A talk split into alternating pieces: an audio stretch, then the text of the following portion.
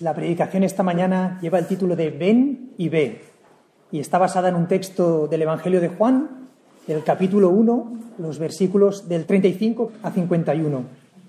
Dice, el siguiente día otra vez estaba Juan y dos de sus discípulos, y mirando a Jesús que andaba por allí, dijo, He aquí el Cordero de Dios. Le oyeron hablar los dos discípulos y siguieron a Jesús. Y volviéndose Jesús y viendo que le seguían, les dijo, ¿qué buscáis? Ellos le dijeron, Rabí, que traducido es Maestro, ¿dónde moras? Les dijo, Venid y ved.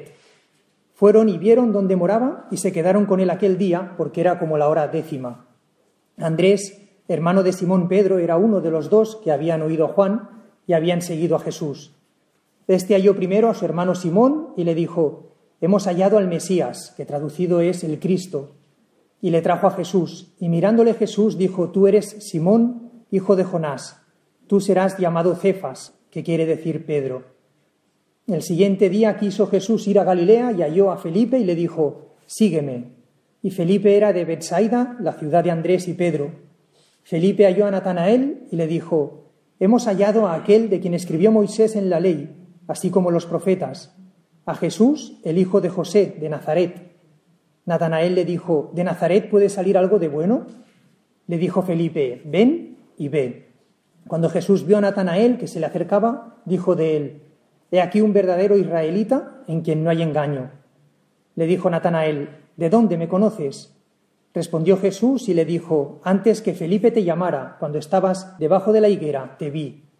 Respondió Natanael y le dijo, Rabí, Tú eres el Hijo de Dios, tú eres el Rey de Israel. Respondió Jesús y le dijo, Porque te dije, te vi debajo de la higuera, ¿crees? Cosas mayores que éstas verás. Y le dijo, De cierto, de cierto os digo, de aquí en adelante veréis el cielo abierto y a los ángeles de Dios que suben y descienden sobre el Hijo del Hombre. Gerson. Buenos días. Me ha llamado la atención la de veces hasta ahora que, que hemos se ha mencionado el nombre de Jesús. Hemos cantado de Jesús, Rubén ha compartido de Jesús, ah, hemos orado, ¿verdad? Pero una buena pregunta que alguien podría hacerse y que quizá alguien se está haciendo con toda la razón del mundo es, oye, ¿por qué debería darle una oportunidad a este Jesús? ¿no? ¿Por qué debería prestarle atención? Déjame, he dicho antes que os iba a saludar mejor, me alegro mucho de ver caras conocidas. Eh, yo estuve viviendo unos años por aquí, estuve en esta iglesia, así que me hace ilusión volver. Eh, vivo en Madrid, con mi familia hemos venido este fin de semana a ver a la familia, pero como digo, me alegro mucho de ver caras conocidas, me alegro mucho de ver caras nuevas también. Si hay algún invitado o invitada aquí, eres muy bienvenido. Eh, de hecho, me pregunto si ha sido fácil para ti venir a, una iglesia. ¿no? Quizá te has tenido que hacer esta pregunta de por qué debería darle una oportunidad a Jesús. O quizá eres parte de la iglesia, tú mismo, tú misma has pensado en quizá hablar con alguien, sea ahora o, en el pasado. Eh, también es importante que cada uno de nosotros sepa por qué alguien debería darle una oportunidad a Jesús, ¿verdad? Sabes, por mi trabajo tengo el privilegio de hablar con muchísimas personas en entornos públicos y al contrario de lo que parece, hay más interés en esto que nunca antes. Te lo aseguro, a veces parece que no, te aseguro, en las universidades, en los lugares de trabajo, en, la calle, donde sea, la gente está más abierta que nunca antes y es normal, porque esta es una de las preguntas más importantes de la vida. ¿Hay un Dios? ¿Y, ¿Y, qué tiene que ver eso conmigo? De hecho, seas quien seas, tanto si eres cristiano como si no, estarás de acuerdo conmigo en que esta pregunta es muy importante, ¿verdad? Sea cual sea la respuesta que tú crees, es muy importante. ¿Hay un Dios? ¿Cómo es el mundo en el que vivimos. Em, de hecho, una buena pregunta que hacerte es, si hay un Dios, ¿quieres saberlo? Claro, si, eres un invitado estarás pensando, a ver, espera, espera. Vosotros queréis que yo crea en Dios simplemente porque me lo estáis diciendo. No, no, tranquilo, ¿vale? No, te recomiendo que, que, creas en algo sin pensar, que creas en algo porque alguien te lo diga. Mm, para nada. De hecho, el texto que hemos leído me parece un texto muy interesante, porque en ese texto vemos a cuatro personas encontrándose con Jesús por primera vez. Quizá para algunos de vosotros hoy es la primera vez que te encuentras con Jesús. Y si no es la primera vez, haz memoria. ¿Cómo fue la primera vez que te encontraste con Jesús? Este pequeño fragmento que hemos leído se encuentra en, Juan, ¿verdad? Uno de los evangelios, escrito por uno de los mejores amigos de Jesús. Y, este autor, Juan, a lo largo de su evangelio, hace, hace énfasis en una idea muy importante. Y es que esto de creer en algo no es algo que uno hace de forma ciega porque sí. No, no, Juan nos dice todo el dato que vieron y por eso creyeron, que oyeron y que por eso creyeron. La, fe, tal y como la entiende Juan, no es algo que uno hace a ciegas, no, no, es, lo contrario, es precisamente por lo que vemos, ¿verdad? Y me encanta el pasaje porque, como decía, nos encontramos a gente que se encuentra con Jesús por primera vez. Hemos visto, habréis oído, ¿verdad?, varios personajes distintos. Y en realidad todos tienen reacciones diferentes. No, no todos reaccionan de la misma forma ante Jesús. Pero vamos a ver cinco verbos muy rápido, ¿vale? No os preocupéis, voy a ir deprisa. Vamos a ver cinco verbos que hace Jesús en este texto y que estas personas que se encuentran con Él por primera vez eh, se encuentran con estas cosas. Mira, todos reaccionan de forma diferente, pero hay una cosa que todos tienen en común y es que tarde o temprano todos terminan cautivados por este Jesús, tarde o temprano. Pasa algo que todos se fascinan por este Jesús. Esta es quizá la, característica más sencilla, ¿no? el primer verbo que os quiero decir. En este texto nos encontramos a un Jesús que fascina. Es un, Jesús que fascina. Y, y, una vez más, si eres un invitado pensarás, bueno, normal que tú me digas eso, ¿no? Como normal que en una iglesia penséis que Jesús es un tío muy interesante. Pero te aseguro que eh, lo he visto, ha, pasado miles de veces, millones de veces en la historia, que personas que no conocían a Jesús han leído su vida, han leído quién es y se han dado cuenta cuando le conocen que estamos hablando de uno de los personajes, si no el personaje más interesante de la historia. Y, si te choca escuchar en la misma frase Jesús e interesante, me pregunto en quién estás pensando. quizás estás pensando en, Ned Flanders, ¿verdad? O en ese, el típico personaje cristiano de la serie, siempre hay alguno. No sé si estás pensando en el Jesús de, los Evangelios, porque el Jesús que me encuentro en los Evangelios es quizá el carácter más dinámico que he visto jamás. Es un personaje coherente, es un personaje magnético. Dicen que cuando hablaba había algo especial, que la gente lo veía, había algo especial, había una confianza especial. En, el Evangelio me encuentro un Jesús empático, que me entiende. Me encuentro un Jesús gracioso, que a veces hace chistes. Un Jesús que ríe con los que ríe, que llora con los que lloran. Es un Jesús humano, es un Jesús real. A veces la gente se imagina que un Dios cascardabias, enfadado, mirándonos a lo lejos, esperando a que nos equivoquemos para poder echarnos la bronca. Pero fíjate, este Jesús, por ejemplo, fíjate, Natanael, os habéis fijado, ¿verdad? Natanael demuestra un gran prejuicio al principio contra Nazaret, el lugar de donde es Jesús. Pero Jesús no le echa la bronca, no le dice vete, no le rechaza. De hecho, lo primero que hace Jesús con Natanael es decir algo bueno de él. Natanael dice algo malo de Jesús, pero lo primero que hace Jesús es decir algo bueno de Natanael. Mira, pienses lo que pienses, Jesús cambió la historia. Tu, calendario se basa en su vida. Él nos ha dado los valores que más queremos, que más queremos hoy en día en la sociedad. Jesús nunca salió de una región pequeña, sin importancia geográfica ni política en ese momento, y aún así, hoy en día sus seguidores se encuentran en todo el planeta y ese número no deja de crecer día tras día. Es un Jesús que ha cambiado la historia. Mira, escucha lo que dice Napoleón, el mismísimo Napoleón sobre Jesús. Dice, conozco a los hombres y te digo que Jesús no es un mero hombre. No hay comparación entre él y el resto del mundo. Alejandro, César, Carlomagno y yo hemos fundado imperios, pero ¿sobre qué? Sobre la fuerza. Jesús fundó su imperio sobre el amor y hoy en día millones de personas darían sus vidas por él. Es un Jesús fascinante, es un Jesús que emociona. Cuando algo te emociona, no puedes parar de... Quieres hablar de eso, quieres contárselo a la gente. ¿Has visto lo que hace Andrés? Cuando Andrés conoce a Jesús, sale corriendo a contárselo a su hermano porque no puede no hacerlo. ¿Verdad? De hecho, si alguien te ha invitado hoy aquí, sospecho que esa es la razón. Sospecho que la persona que te ha invitado realmente cree que Jesús es la bomba y quiere que lo sepas. ¿Sabes quién es este Jesús? Es el Jesús que coincide con lo que te imaginabas. Oye, como mínimo, como mínimo, si hoy es la primera vez que estás aquí, que no lo sé si es el caso, pero como mínimo, ¿por, qué no seguir viniendo a esta comunidad? ¿Por qué no escuchar la vida, conocer la vida de la persona que cambió la historia? Porque, ¿sabes? En las próximas páginas de este Evangelio, estamos al principio, en las próximas páginas de este, de este Evangelio, nos encontramos a un Jesús magnético. Pasas una página y te encuentras a Jesús en una boda. Te encuentras a un Jesús que celebra y que rescata una boda. Pasas otra página y te encuentras a Jesús con el religioso más religioso del mundo. Pasas otra página, te encuentras a Jesús con la persona menos religiosa del mundo, con la mujer más desechada de la sociedad, pero me encuentro a un Jesús que los trata por igual, que les da valor por quienes son, que les invita. Vemos a un Jesús que ama, que cuida, que alimenta, que rescata, que protege. Es un Jesús muy interesante, de verdad, como persona.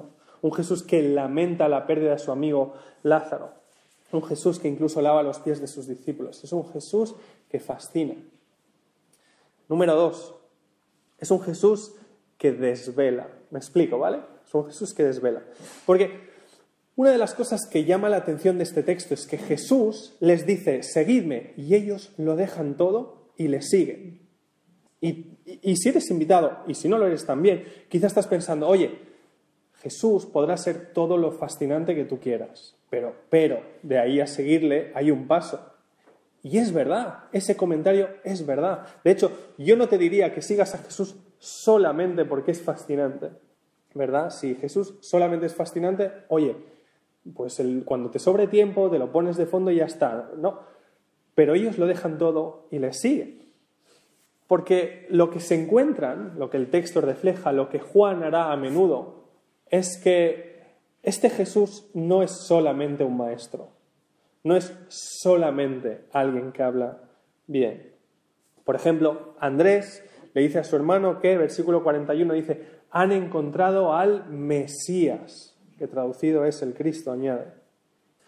E, e, esta palabra era una palabra con mucho trasfondo. El Mesías era el rey, el ungido, ¿verdad? Que lleva, eso es lo que significa la palabra, el rey que llevaban siglos esperando. Cuando se usa esta palabra en este momento, tenía un trasfondo de siglos. Felipe dice en el versículo 45, hemos hallado a aquel de quien escribió Moisés. El peso de lo que estaba pasando ahí es increíble. Las palabras que utilizan no eran palabras cualquiera. Mira, esta gente, estos cuatro señores, y luego hay muchos más, pero estos cuatro señores que, están, que nos encontramos en este texto, llevaban toda la vida esperando este momento. de hecho, su gente llevaba siglos esperando este momento. ¿Te imaginas encontrarte con aquello que llevas toda la vida esperando? ¿No, crees que vale la pena seguirlo?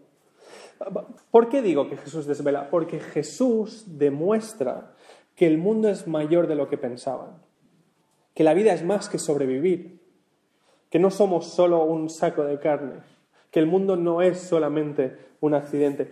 Tiene sentido seguirle porque Él era la respuesta a todos sus anhelos. Porque lo que afirma el Evangelio de Juan una y otra vez es que en Jesús vemos a Dios entrando en su propia historia. Este es un punto importante si estás considerando el cristianismo. Jesús no era un, enviado de Dios y ya está. Jesús era Dios. No hay un Dios escondido detrás de Jesús.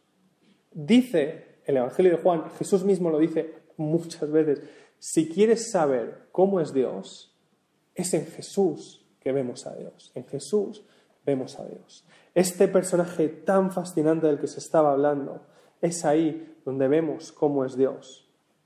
Antes te decía lo que íbamos a ver en las próximas páginas del Evangelio de Juan, ¿verdad? Hablamos de un Jesús que ama, que, lava, que, que alimenta, que cuida.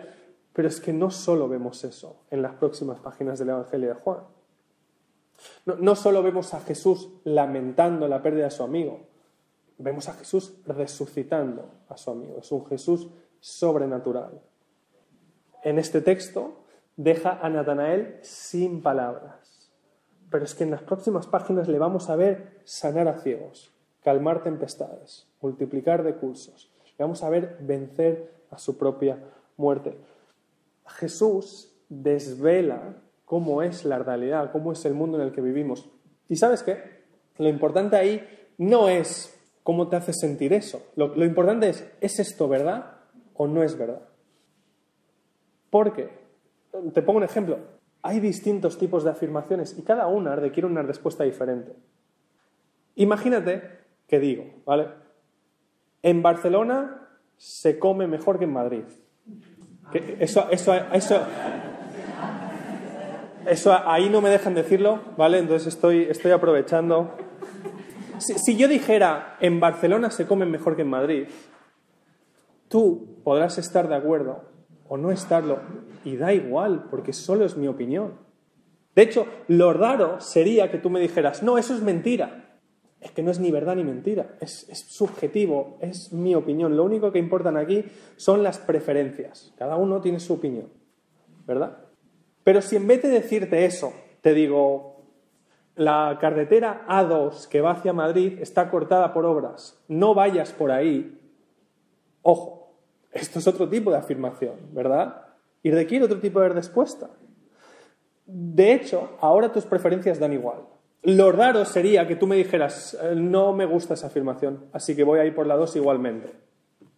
No, no es una opinión, te estoy diciendo que está cortada, no vayas por ahí. Lo único que importa es, ¿es esto verdad o no es verdad? ¿Verdad? Porque es una descripción de la realidad. Si tú crees que esto es verdad, el único paso razonable es seguir las la noticia que te he dado y no ir por la A2, ves por otro sitio, ¿verdad?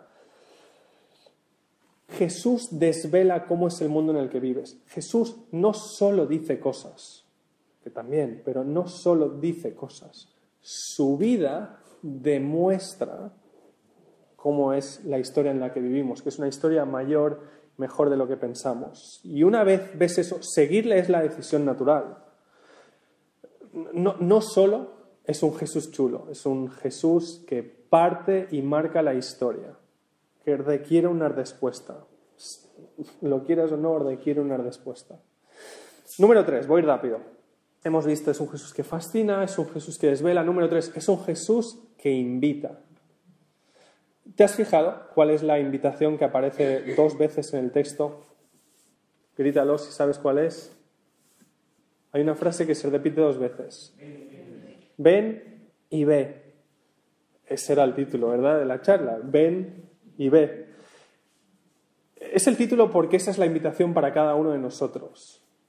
Fíjate en Natanael. Natanael me parece un personaje extremadamente interesante. Es el escéptico le hablan de Jesús y no se fía, ¿verdad? De primeras no se fía. Y ojo, puedo entender por qué. Es interesante porque, ¿qué le dicen a Natanael? Cuando Natanael no se fía de Jesús y dice un comentario, ¿qué le dicen a Natanael? Oye, nadie le echa la bronca. Nadie dice, ¿cómo te atreves a cuestionar esto? ¿No? No, le echan la bronca a Natanael, el escéptico. Pero, por otro lado, tampoco le dicen, vale lo que tú quieras. Que son, si lo piensas, son los dos extremos que muchos habremos experimentado con la religión. O bien una religión forzada de cómo te atreves a cuestionar esto, o un vale, lo que tú quieras, ¿no? Una religión barata que no te puede dar nada al final porque es lo que cada uno quiere. No le dicen ninguna de estas dos cosas a Natanael el escéptico, le dicen ven y ve. De hecho, otra traducción de la Biblia lo, traduce como ven y compruébalo tú mismo. Ponlo a prueba. Es una invitación abierta, es una invitación real. ¿Y qué hace Natanael cuando le dicen ven y ve? Natanael va. Que a veces pasamos. Natanael, antes de conocer a Jesús, va. Cuando Natanael conoce a Jesús, le cambia la vida. Está claro. Pero ya antes de eso, por muy escéptico que sea Natanael, que lo es, por muy escéptico que sea, Natanael va a Jesús antes de conocerle. Y tiene sentido, porque hay mucho en juego. Por muy escéptico que fuera Natanael, Natanael va a ver esto, porque hay mucho en juego. Cuanto más hay en juego con algo, más deberías prestarle atención. Natanael, como el resto, llevaba toda la vida esperando este momento. Te lo vuelvo a preguntar. Si tú llevaras toda la vida esperando algo y de golpe te dicen que está ahí, ¿no crees que por lo menos vale la pena ir a verlo? Seas quien seas, esta invitación es para ti. De hecho, si eres miembro de la iglesia y tienes conversaciones a menudo, es bueno que lo recuerdes. Cada vez que hablas con tus amigos, con tus familiares, con tus compañeros de trabajo, de, de clase, si alguno aquí, la invitación de Jesús es para cada uno de nosotros. Ven y ve. Es para cada uno de los que estamos aquí. Ven y ve. Es una invitación a seguir a Jesús. Es una invitación a una aventura. ¿Te has fijado en lo que dice al final, versículo 50? Cosas mayores que estas, verás, es una invitación a una aventura. Ven y ve. Seas quien seas, esta invitación es para ti. Déjame enfatizar esto por si acaso. Seas quien seas. O sea, aunque lleves toda la vida pensando, esta invitación no es para mí, es para ti. Ven y ve. Y si no me crees, si suena demasiado bien, o si quieres esto, ven y ve. Y, si hace un segundo te decía que esta invitación es para ti, y si lo digo con tanta confianza, ¿sabes por qué lo digo? Porque número cuatro, es un Jesús que nos conoce. Es un Jesús que conoce. ¿Te has fijado? Pasa varias veces en el texto, que parece que Jesús ya sabe quién son estas personas que se van a encontrar con Él. Es como que ya las conoce. Fíjate, Versículo 42. Jesús ya sabe quién es Pedro, ya le conoce. Le da nombre a Pedro. Jesús conoce a Natanael y Natanael flipa. E, este Mesías del que hablábamos, este rey que lleva siglos esperando, te conoce por tu nombre. ¿Sabes la locura que es eso?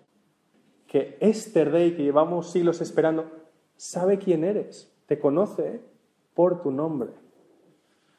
Y es que esta es la historia cristiana, en realidad tiene sentido que Dios te creó y te creó para que tú le conocieras a Él. Dios sabe quién eres. Fuiste hecho para conocerle. Y igual que con Natanael, que Jesús le dice, te vi, igual que con Natanael, Dios te ve. Y por muy escéptico que seas, aunque lleves toda la vida diciendo, no, no, ¿acaso puede salir algo bueno de ahí? No te preocupes, Dios sigue invitándote. Te dice, ven y ve, como a Natanael. Y, no te imagines a Dios con los brazos cruzados, con el ceño fruncido. No, no. Dios imagínatelo con la mano extendida, como con Natanael. Ven y ve. No es ninguno de los dos extremos. No, no te echo la bronca por tu escepticismo, pero tampoco te digo, da igual lo que. No, no. Ven y ve. Seas quien seas, Dios te conoce. Esa es la historia cristiana y tiene todo el sentido del mundo cuando lo piensas. Es verdad que Dios sabe quién eres. Dios te conoce y como te conoce te invita a seguirle, que no te quedes donde estás, a llegar más lejos de lo que imaginas. Por último, número 5, hemos visto hasta ahora un Jesús que fascina, un Jesús que desvela, un Jesús que conoce, un perdón, un Jesús que invita, un Jesús que conoce. Número 5, un Jesús que salva. Este es el último punto que os digo, pero es el primero que vemos en el texto.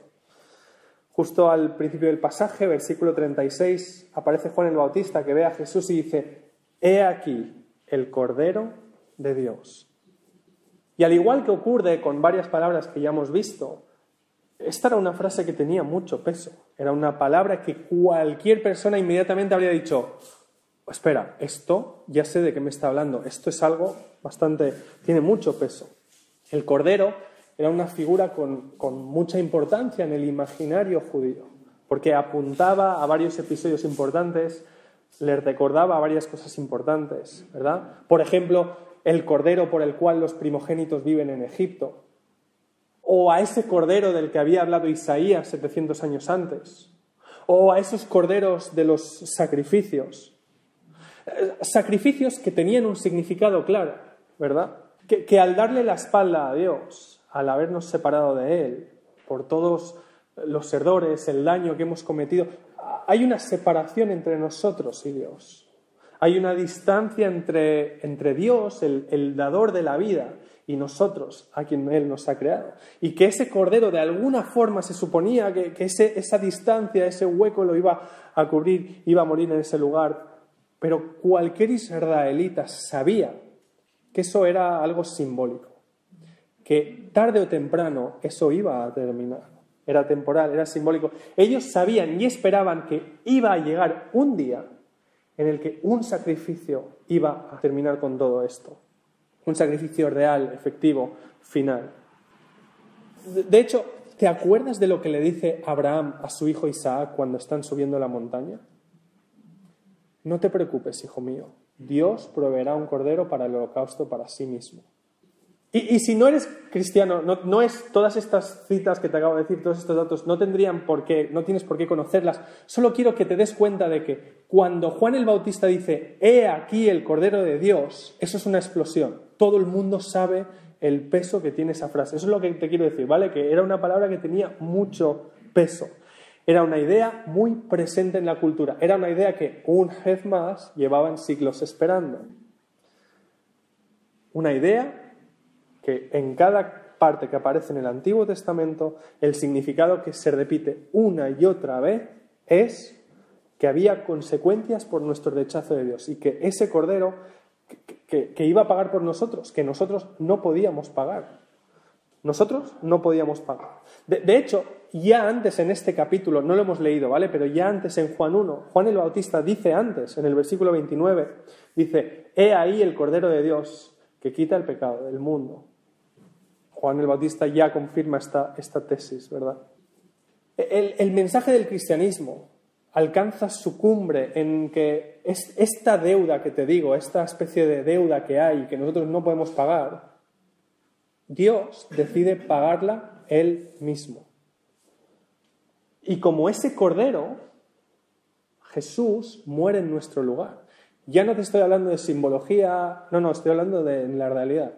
Jesús muere en nuestro lugar y al hacerlo paga el precio, abre el camino para poder ser reconciliados. Esa distancia, esa separación, Jesús paga el precio.